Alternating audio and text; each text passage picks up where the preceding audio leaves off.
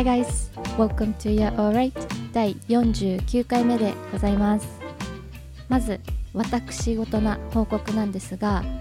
何日か前に日本に帰国しまして現在お友達家族のお家にステイさせていただいております。小さな子供たちもいるお家でかなり楽しく過ごさせてもらっているんですが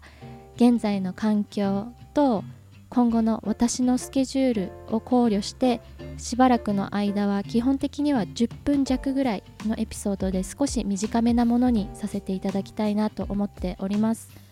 ただ環境が変わる可能性も少しスケジュールに余裕が出る可能性もあるのでその都度様子を見ながらタイミングによってもう少し内容厚めなものも出していけたらいいなと思っております。それから声のボリュームも若干落としめでやっていくつもりなのでこのささやきを楽しんでいただけたら嬉しいなと思います。それでは今回は今までスポーツに関連したことってやってこなかったなと思ったので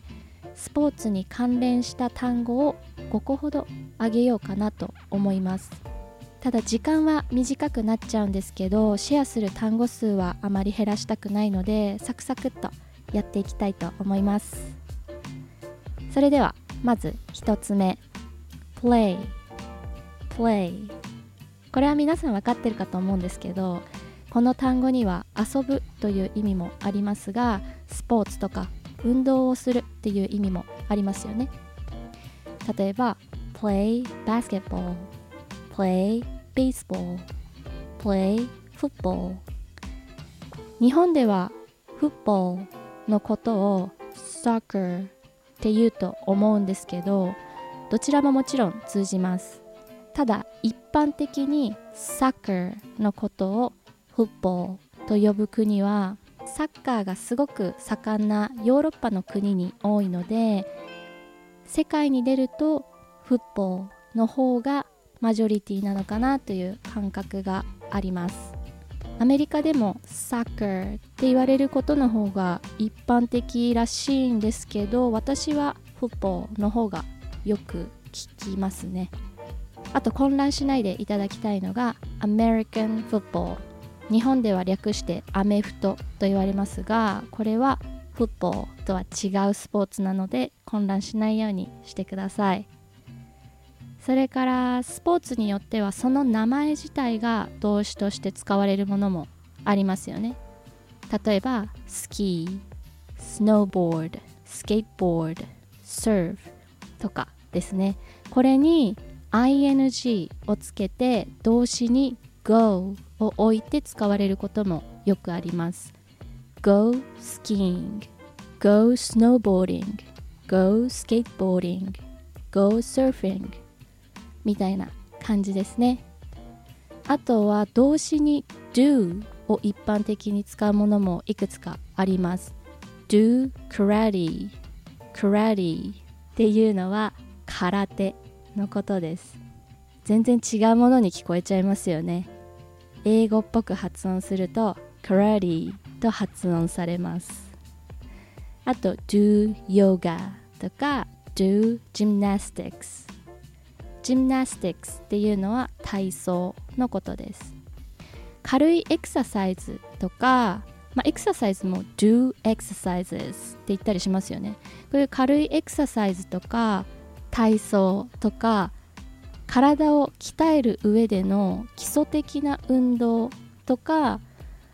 あと空手みたいな武術は基本的に do が使われることが多いです。では2つ目。Athlete athlete. 選手とか何かしらのスポーツ競技をする人のことを athlete と言います。日本語でもアスリートっていうので意味としては問題ないと思うんですが発音ですね。th の音が入っているのでアスリートじゃなくて athlete athlete. 上下の歯の間に舌を挟みながら空気を漏らすようなイメージで発音します。Th の後は L の音なのでそのまま舌が前にある状態で leet leet の部分を発音します。R だと舌を巻いて後ろの方に置くんですけど L は舌が前にある状態です。上の歯の真後ろくらいの位置で舌先がちょっと歯の隙間から出るかなくらいです。athlete 運動神経がいい人に対してとか、まあ、いわゆる体育会系っていう意味として athletic athletic っていう単語が使われるんですがこれは形容詞の形ですね。3つ目。compete compete これは競争する競うという意味です名詞は competition competition で競争とか大会という意味です。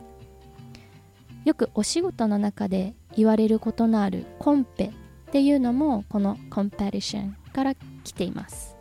そして競争相手のことを competitor と言います。competitor competitor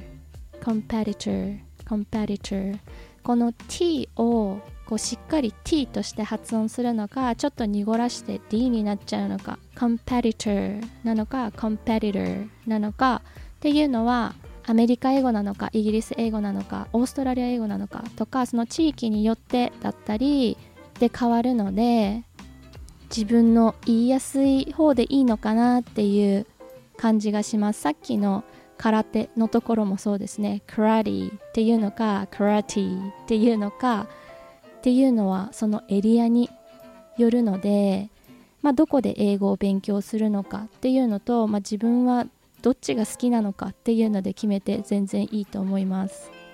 で競争相手のことは competitor って言うんですけど opponent opponent っていうのも競争相手という意味の単語です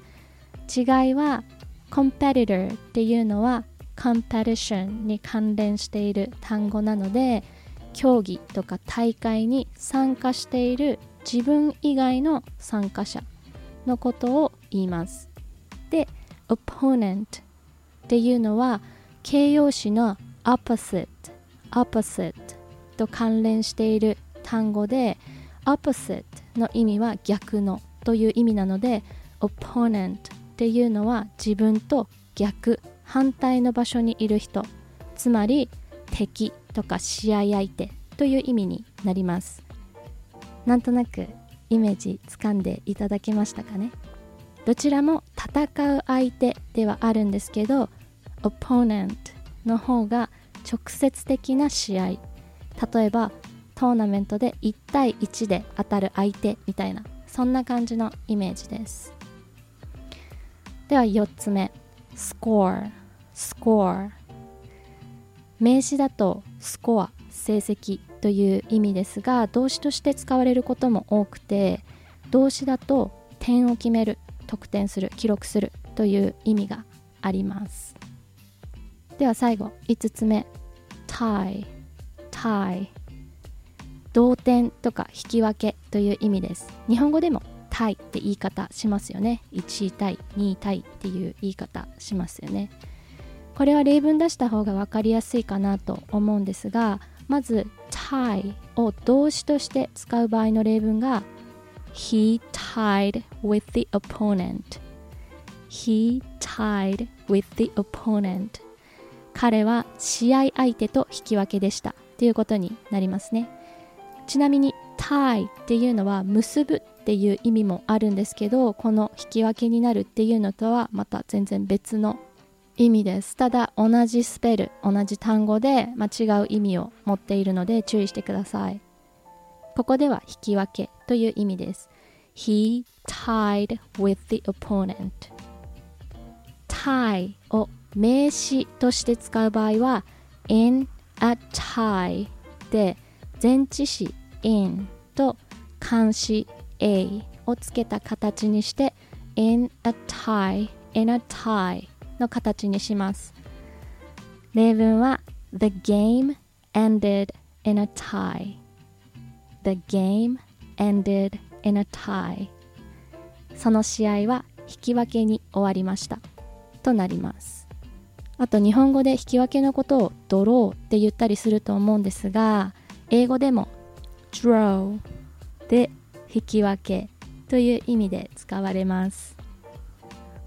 ということで今回は以上でございます。前半部分の近況報告を合わせると結局時間的には、まあ、ちょっと10分超えたかなぐらいだったかなと思うんですけど次回からはもう少し短くなってしまうかなと思います。ちょっと私自身も初めての環境といろいろなんですかねこの数日ですごいいっぱいの変化があったりしてちょっと若干そわそわしてるんですけどまあちょっとずつ私自身も慣れていけたらいいなと思っておりますのでちょっと今回なんかそわそわした感じになっちゃったんですけどちゃんと続けていけたらいいなと思っておりますのでどうぞよろしくお願いいたします。それでは今回も聴いていただきありがとうございました。また1週間後でございます。Have a good one.